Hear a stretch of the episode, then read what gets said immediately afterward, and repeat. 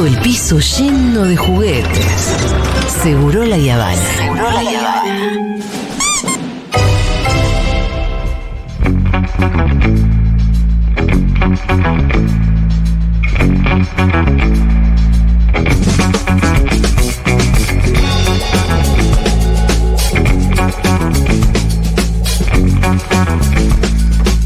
Estamos con Alfredo. Cuchu Yayat en la mesa de Seguro La Habana. Ya se, se- viste que el Cuchu ya está. Ya está, te lo instalamos. O sea, no, fue, fue Toñetti, yo Toñetti. lo supe por Toñetti, Ah, pero nosotros ya estamos llegando a nuevas Por comarcas. el señor Daniel Carlos. Fideo, Fideo Tonietti. humaniza el, la- el sobrenombre Sí. en el medio del nombre.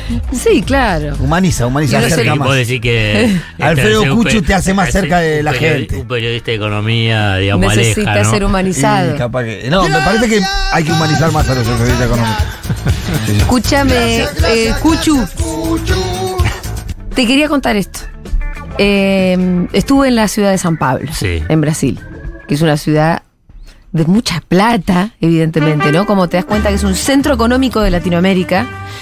Y ahí me acordé mucho de mm, nuestro amigo, el finado Gordo Hein, El gordo. eh, que no sé si vos lo llegaste a conocer. Sí, claro que sí, dice el prólogo del libro. Ah, tenés El- razón.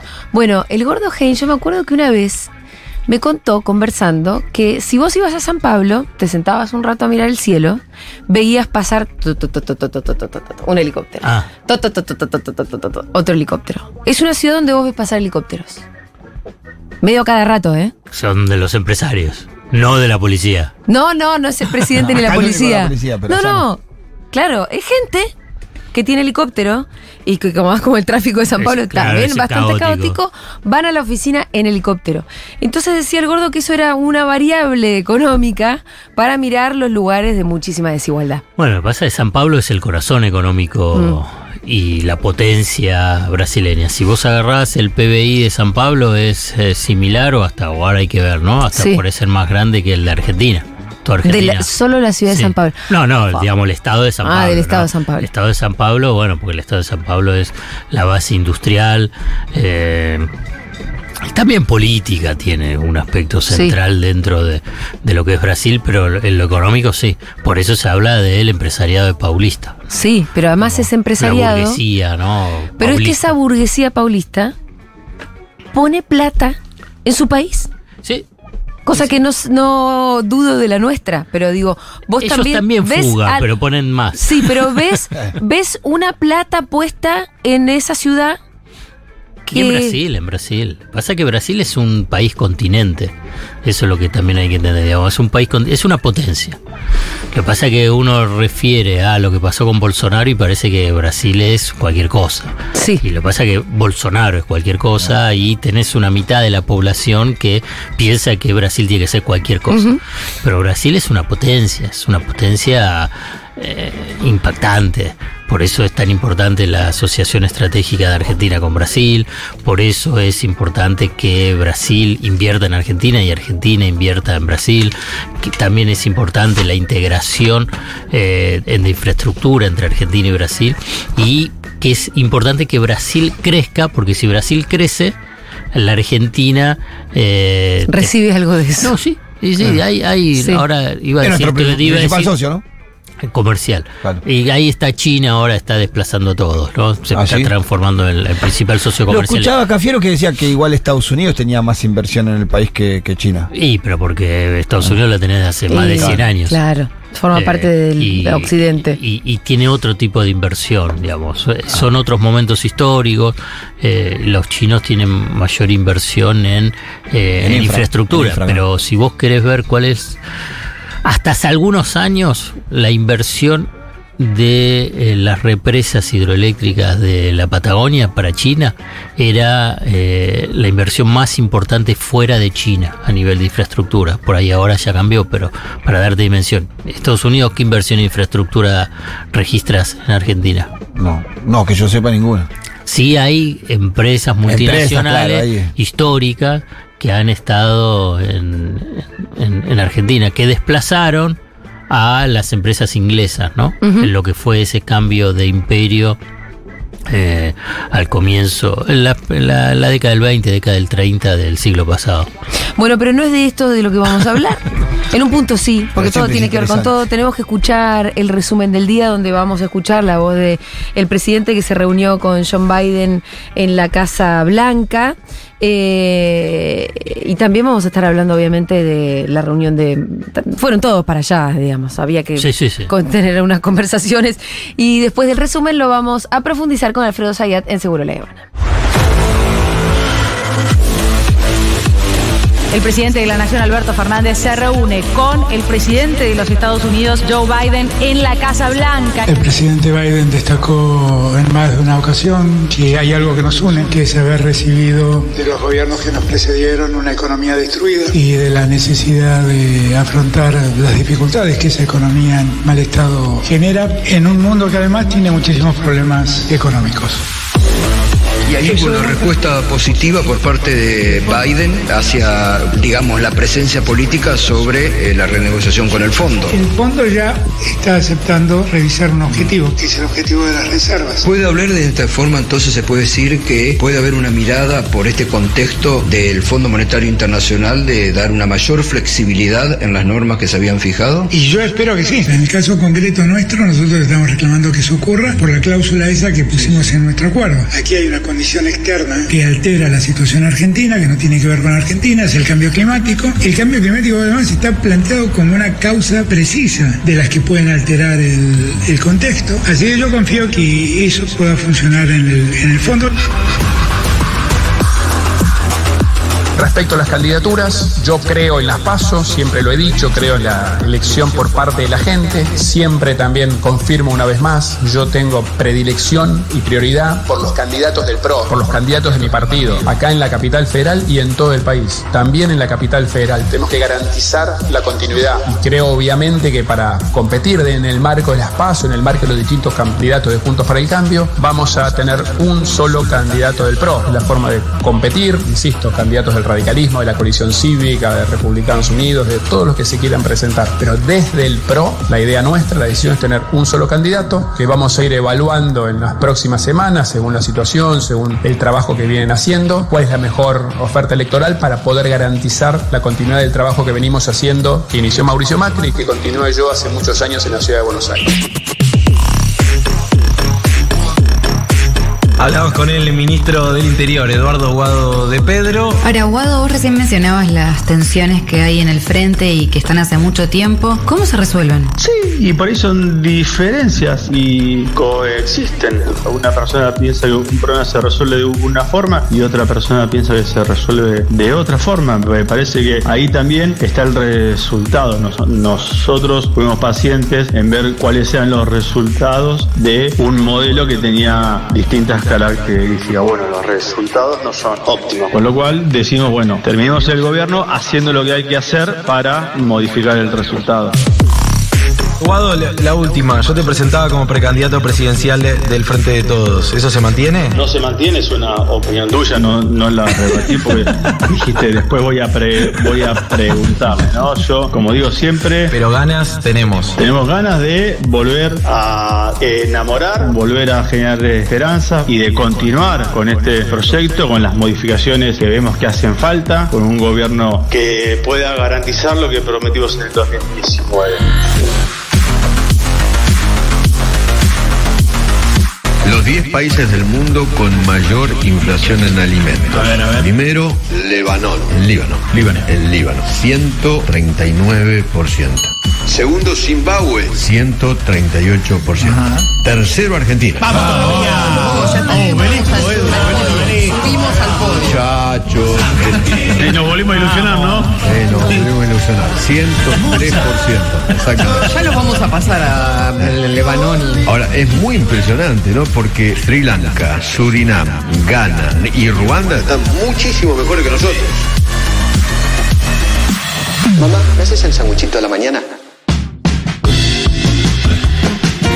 Bueno, ahí lo escuchábamos a Feynman casi riéndose eh, de una situación que es bastante dramática, que es la inflación en Argentina. Bien, eh, el presidente viajó a Estados Unidos, fue a juntarse a tener una reunión bilateral con Biden, bastante importante, se supone. Sí. Massa también se estuvo juntando ahí con los del Cristalina, fondo. con los del Fondo Internacional, y se supone que fueron a decir, muchachos, tenemos una sequía ahora. Claro. Se nos sumó a la tragedia de, de ya, de, el- una, una deuda que es la deuda más grande que se haya contraído en la historia del Fondo Internacional, más la guerra, y ahora tenemos una sequía que a nosotros en particular, la verdad que la sequía nos parte al medio, al ser un país agroexportador sobre todo. Así es. eh, a- ¿Cómo le fue, Alfredo? Mal no le fue. Ah, digamos. ¿Cómo sabes? está claro. Y porque, mira, hay- hay, una señal que a mí me parece importante, es que las reuniones bilaterales de presidentes, en este caso fue con, además de la reunión bilateral, después fue con el equipo. sí. Y en general no se da Ajá. eso. Si vos Eso lo- le da profundidad. y ah, eso es una decisión de Estados Unidos de hacerla. Digamos, Joe Biden y la, el Departamento de Estado, el Departamento del Tesoro, eh, la Cancillería dijeron, bueno, vamos a estar, digamos, eh, cara a cara con las principales, eh, los principales colaboradores. Como señal, a mí ahí me parece que es diferente a, bueno, viste esas reuniones bilaterales, bueno, está bien, me junto, estoy 20 minutos, 30 minutos. Hablamos en el aire. Y que después se reúnan los Claro, otros. da la sensación de algo más protocolar. Claro, y que se reúnan los otros, no es que no se reúnen. Pero acá es que se reúnan los otros, pero lo mostramos y además eh, hubo un intercambio. Y a mí me parece lo, lo importante, y se va a ver para adelante, digamos, no tengo la bola de cristal, la verdad que con esto, es si Estados Unidos, la administración Biden, da el guiño político, la señal política, para que el Fondo Monetario cambie las condiciones del acuerdo. Como es un acuerdo incumplible. Sí. Punto uno. Digamos, Ya eh, lo era que- desde antes, ¿no? Claro, pero lo que pasa es que vos fíjate, cuando se firmó y se definió, que lo definió Martín Guzmán y el, el gobierno de Alberto Fernández, no estaba ni la guerra, ni la alza de la tasa de interés internacional, ni la sequía, ni la crisis bancaria en Estados Unidos y en Europa. ¿Y se firmó durante la pandemia? Sí. ¿Pero se tuvo en cuenta el contexto de la pandemia? Bueno, por eso ahí Alberto Fernández menciona que en el acuerdo hay un punto donde dice, bueno, si hay algún cambio, eh, hay que revisar. Y es el punto 11 del memorándum de entendimiento, así se llama, si querés, el acuerdo, ¿no? Sí. Es memorándum de entendimiento de las políticas económicas y monetarias eh, del país, ¿no? Entonces, en el punto 11 establece que dice, bueno, si cambian las condiciones y dentro de las condiciones, es, bueno, si se agudiza la pandemia, si hay un conflicto bélico, si hay una sequía, o no lo dice sequía, sino un evento climático. A la vez también dice que también puede cambiar por todo positivo, pero no hubo nada positivo, fue, todo fue todo negativo. Entonces ahí puede decir, bueno, señores, Fondo Monetario Internacional, ustedes firmaron esto, ustedes nos exigen que cumplamos con las metas porque lo firmamos, pero ustedes también tienen que cumplir. ¿Y qué significa cumplir? Que si cambian las circunstancias, si cambian las condiciones, hay que cambiar el, el acuerdo. Las metas. Porque no, no, porque es las metas más un factor clave. Las metas son la de acumulación de reservas, que es lo que yo creo que mañana va a salir el comunicado del Fondo Monetario Internacional aprobando las metas del 2022 que la Argentina cumplió, las metas fiscal, la cambiaria, la monetaria, la de acumulación de reservas, y también hablando sobre qué pasa en el 2023. O sea, se cumple la del 2022, se advierte sobre el 2023, ya modificando una meta, que es la de acumulación de reservas. Mm. La del primer trimestre es incumplible, digamos, entonces bajaron unos numeritos. Entonces, ¿qué significa eso? Que va el Fondo Monetario a desembolsar entre 5.200 5.300 millones de dólares. ¿Para qué son esos dólares? Para ¿Para la reserva o para No, pagarla para a pagarla a ellos. Sí, Para sí. pagarla. Sería hermoso que sean para reforzar la reserva. Para pero- pagarle al No me- Fondo a, mí, a mí no me entra en la cabeza. Para pagarle al Fondo Monetario. Pero, y entonces... Creo que ahí está la discusión, ¿no? Dejarnos la plata para. Hay- no, hay- entonces hay dos puntos con el fondo. Digamos, cumplir las metas no se pueden. ¿Por qué? Porque vas a tener, tenés una sequía que vos fíjate, es muy interesante, a mí me, me divierte, entre comillas. ¿Cuál es el número que se maneja en Argentina sobre el impacto de la sequía de menor exportaciones? Es entre 15.000 Y a 22.000, ¿no? Sí, por eso. ¿Qué es lo que salió la número 2 del Fondo Monetario Internacional después de la reunión con eh, Sergio Massa? diciendo, bueno, sí, nosotros sabemos que va a ser un impacto eh, negativo por la sequía, que estimamos en ¿Cuánto? 9 mil millones. No, loca, no. Ah, Mirá bueno. que acá conocemos nuestros granos. Pero, eh. este- pero esta es la negociación, ¿te das cuenta cómo es la negociación? Porque entonces vos te pones Sí. en la mesa, ah, usted es solo el fondo, yo soy Argentina. Entonces yo digo, che, el impacto es 15 mil, vos que me contestás. No, es 9 mil. es 9.000. Pero no, porque ese, esa variable te afecta a todo el resto de la variable, no es una sola variable. ¿Entendés? Entonces son varias variables, por ejemplo. Entonces, si vos tenés menos dólares que te ingresen de las exportaciones, ¿no? ¿Qué otra cosa más te afecta? Te El afecta el déficit. ahí llegamos al déficit, pero antes, vos lo- cuando Argentina lo, se exportan, ¿y cuál es el punto central que los del campo se vuelven locos cua- por el tema de las exportaciones? Lo que se cobra por Dólar. retenciones, Ajá. los derechos de Sí. exportación. Entonces, si vendés menos, si exportás menos, ¿qué es lo que cobra, qué es lo que cobra menos el Estado? Dólar. No, los derechos de Ah, claro, exportación. sí, sí. O sea que tiene menos pesos. Va a tener menos pesos. Se estima que más o menos es un billón de pesos menos Ajá. de O sea, recaudación. tiene, acá el Pitu dijo como tres veces dólares, dólares, que también.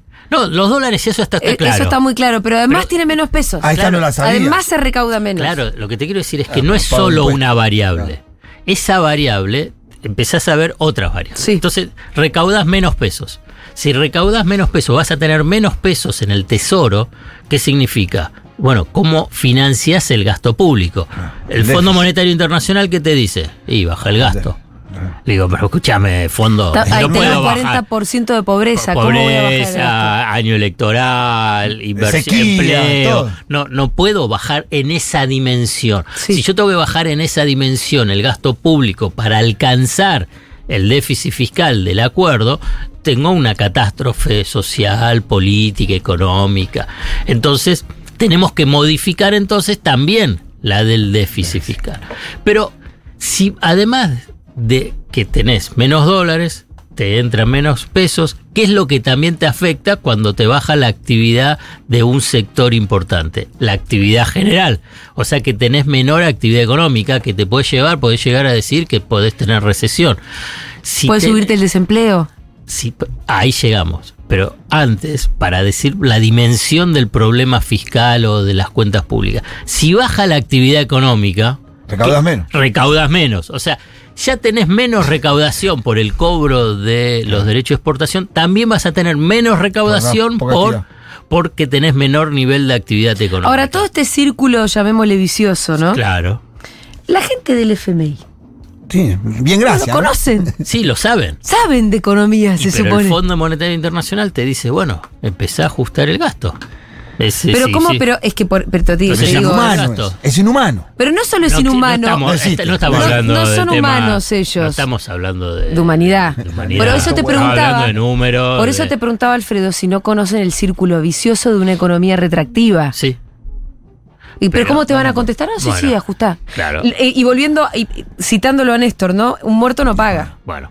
Entonces, esto- pero ahí. es- entonces, esto es en la parte que estamos hablando sobre todas estas variables. Pero hay otro factor Sí. que también es fruto de estas negociaciones, que vos tenés un cronograma de desembolsos del Fondo Monetario Internacional para pagarle al Fondo Monetario Internacional la herencia de Mauricio Macri de 45 mil millones de dólares. ¿Cuál fue el acuerdo que es uno de los puntos centrales de la discordia dentro del Frente de Todos, Cristina, Alberto, Guzmán, ahí en el medio, es que no hubo una reestructuración de deuda, sino una refinanciación de deuda. El Fondo Monetario Internacional dice, bueno, vamos a refinanciar. Ustedes no tienen la plata, entonces yo te doy la plata y vos me vas a ir pagando durante los próximos tres años y medio cuotas trimestrales a una tasa de interés que es variable. ¿no?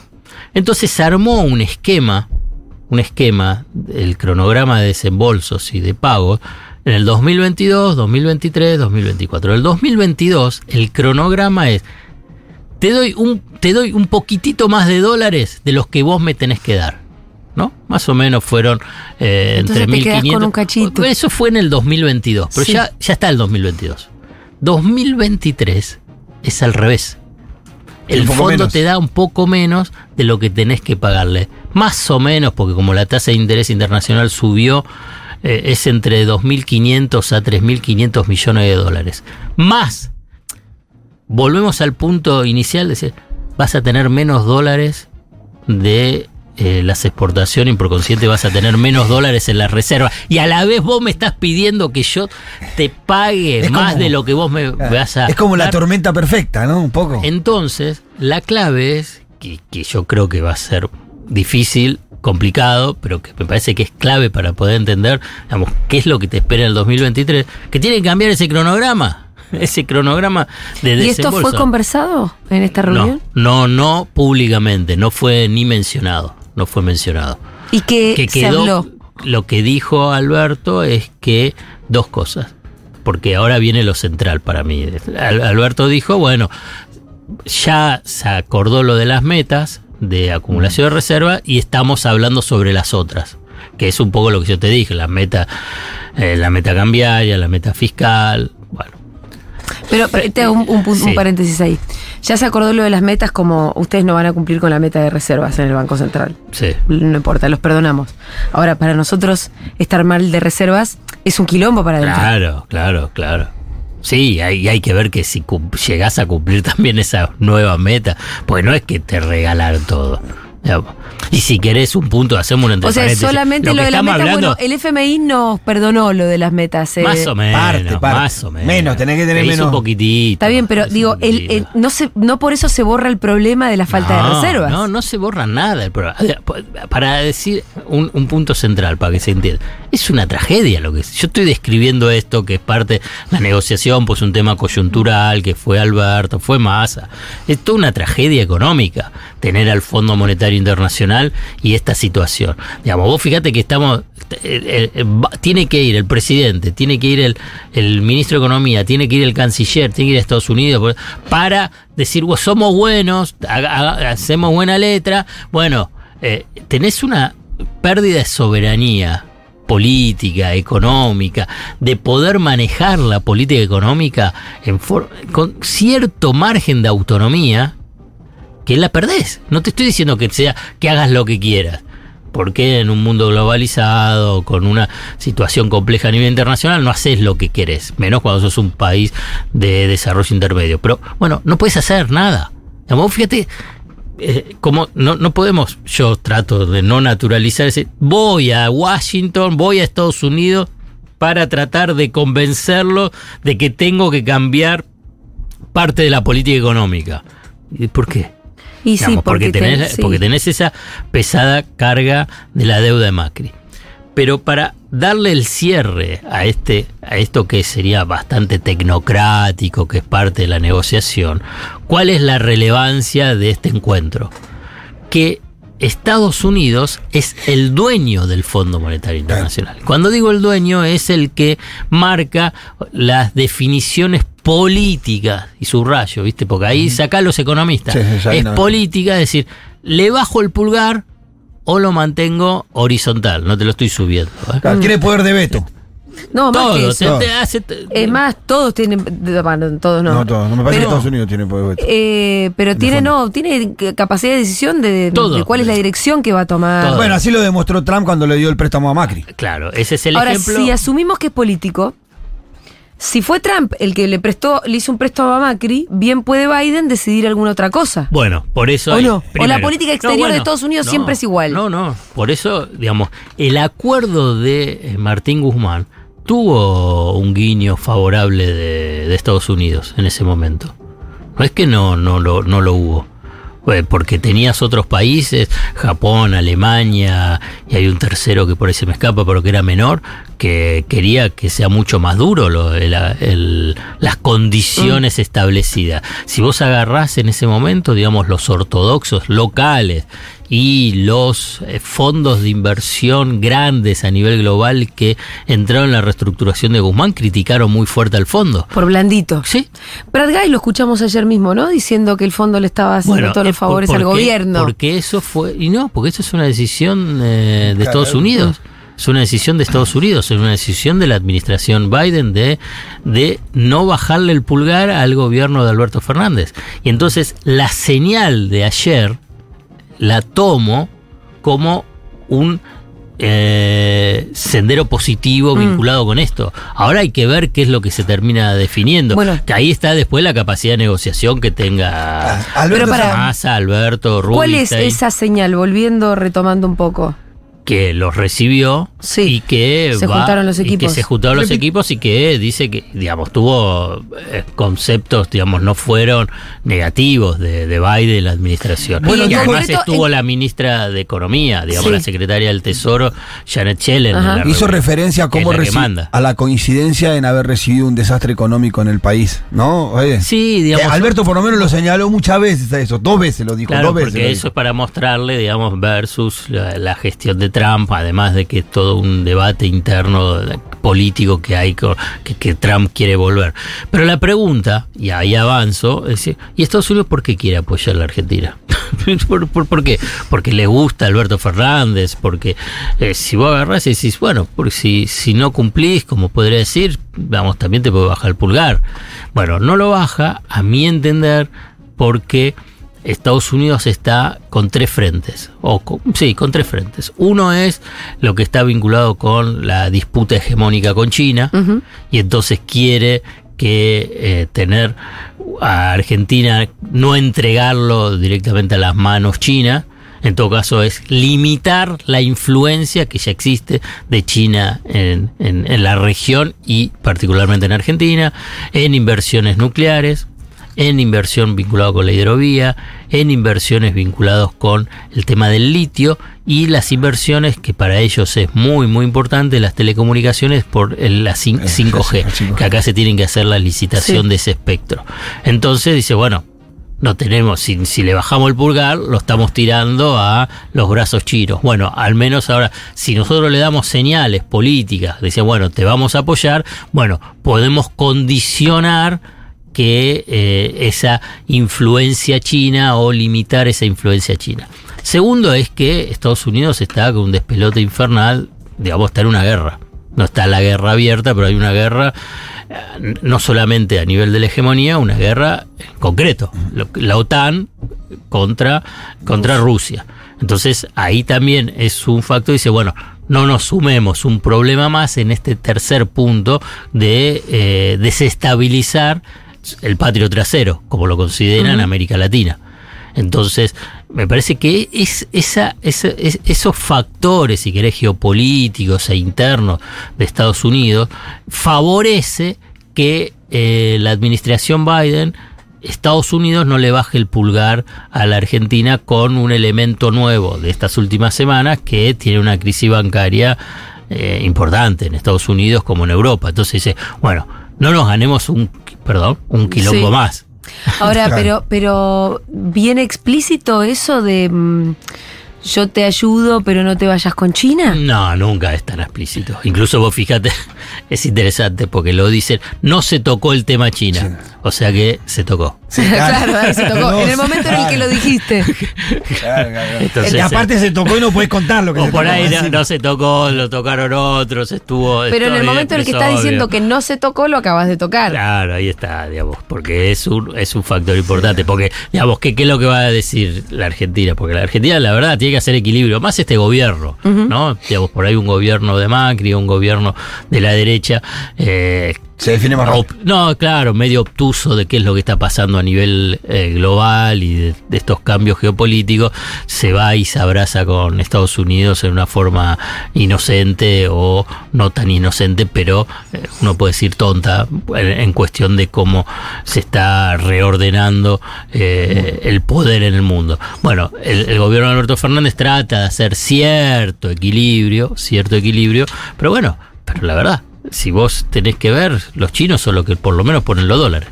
Es un poco lo que le dice, le, le dijo a Estados Unidos sin sin Sí. mencionar China, son los que ponen los dólares. Tenés el swap, Claro. tenés los créditos vinculados con la inversión de las centrales hidroeléctricas en Néstor Kirchner en Santa Cruz, tenés eh, créditos vinculados con el desarrollo de la industria ferroviaria. Entonces, eh, los chinos ponen la plata y Estados Unidos no. Entonces ahí es donde dice, bueno, tengan gestos y ahí es donde Estados Unidos, que es dueño del fondo, como también tiene eh, influencia absoluta en otros organismos multilaterales, por ejemplo el Banco Interamericano de Desarrollo, bueno, abra la billetera, porque lo que Claro. Argentina necesita son dólares.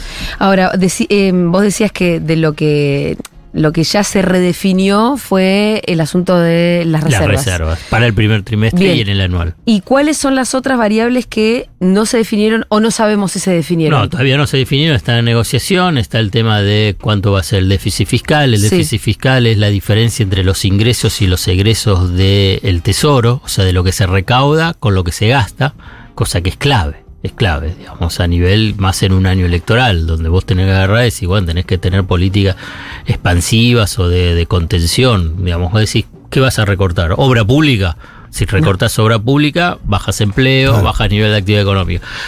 Eh, toda la red de protección social, ¿lo vas a bajar? No Y van a prenderse fuego algunas cosas. Y bueno, entonces. por eso. Entonces, eh, la- las jubilaciones, no. Entonces, bueno, vos, entonces si vos agarrás esas dos, esos dos rubros muy gruesos, y se te llevan casi el 60, 70, 75% del total de lo, del gasto. Entonces, eh, frente a esa, esa situación, vos tenés que decir, bueno, tenemos que cambiar Sí. el número del déficit fiscal. A la vez también tenés que eh, definir la tasa de inflación. La tasa de inflación estaba en el 60, difícil que alcance el 60% anual. Bueno, tenés toda una serie de lo que serían las variables macroeconómicas, Eh, pero la clave es la del cronograma de pagos. De pagos. Para Eh, mí, ¿no? Tenemos solamente un, Un minuto. Sí. ¿La viste a Patricia Bullrich definiendo su plan económico? Eh, no sé si ayer definió algo. lo No, no, no, la, diciendo. la- la que estuvo, estuvo en TN, ¿no es cierto? Sí, eh, sí, que le pregunta. eh, no, La Nación Más. Estamos con, deflación, Viale. estamos con inflación y con deflación. ¿No lo viste todo eso? No. Escuchalo, Ah. no te lo vas a perder. Ah. le tuvo que Viale le sí. tuvo que decir, eh, sería una tormenta perfecta esta que está describiendo, ¿eh? Como ¿Por qué dice que hay deflación? Eh, Sí, sí. eh, no, el- o sea, lo que decía era que no, no se Tenía entiende que- nada. había que hablar con las provincias porque las provincias gastan cualquier cosa, no pueden gastar más, había que ajustar el, el la- el gasto social, Y había que ajustar en los Sí. subsidios, había Pero que no, ajustar en todos lados. eh, más allá del contenido, que es básicamente ajuste, en realidad lo que, lo que generó bastante alarma, incluso a sus entrevistadores, te diría, Se confundió. fue la, la poca idea que Claro. tiene. Sí, en un momento Sí. confunde De la materia económica, digamos. Bueno, ella, mm, lo que sí escuché es que, bueno, presentó que eh, su economista es eh, Luciano Laspina, Mm. que es un ortodoxo, incluso, bueno, hay que decirlo porque se sabe eh, que él fue a Washington para boicotear el acuerdo que estaba... ¿Ahora estaba ahí él? no, no, definiendo Martín Guzmán en su momento. Ah, para que co- co- como que no lo cierren de esa forma.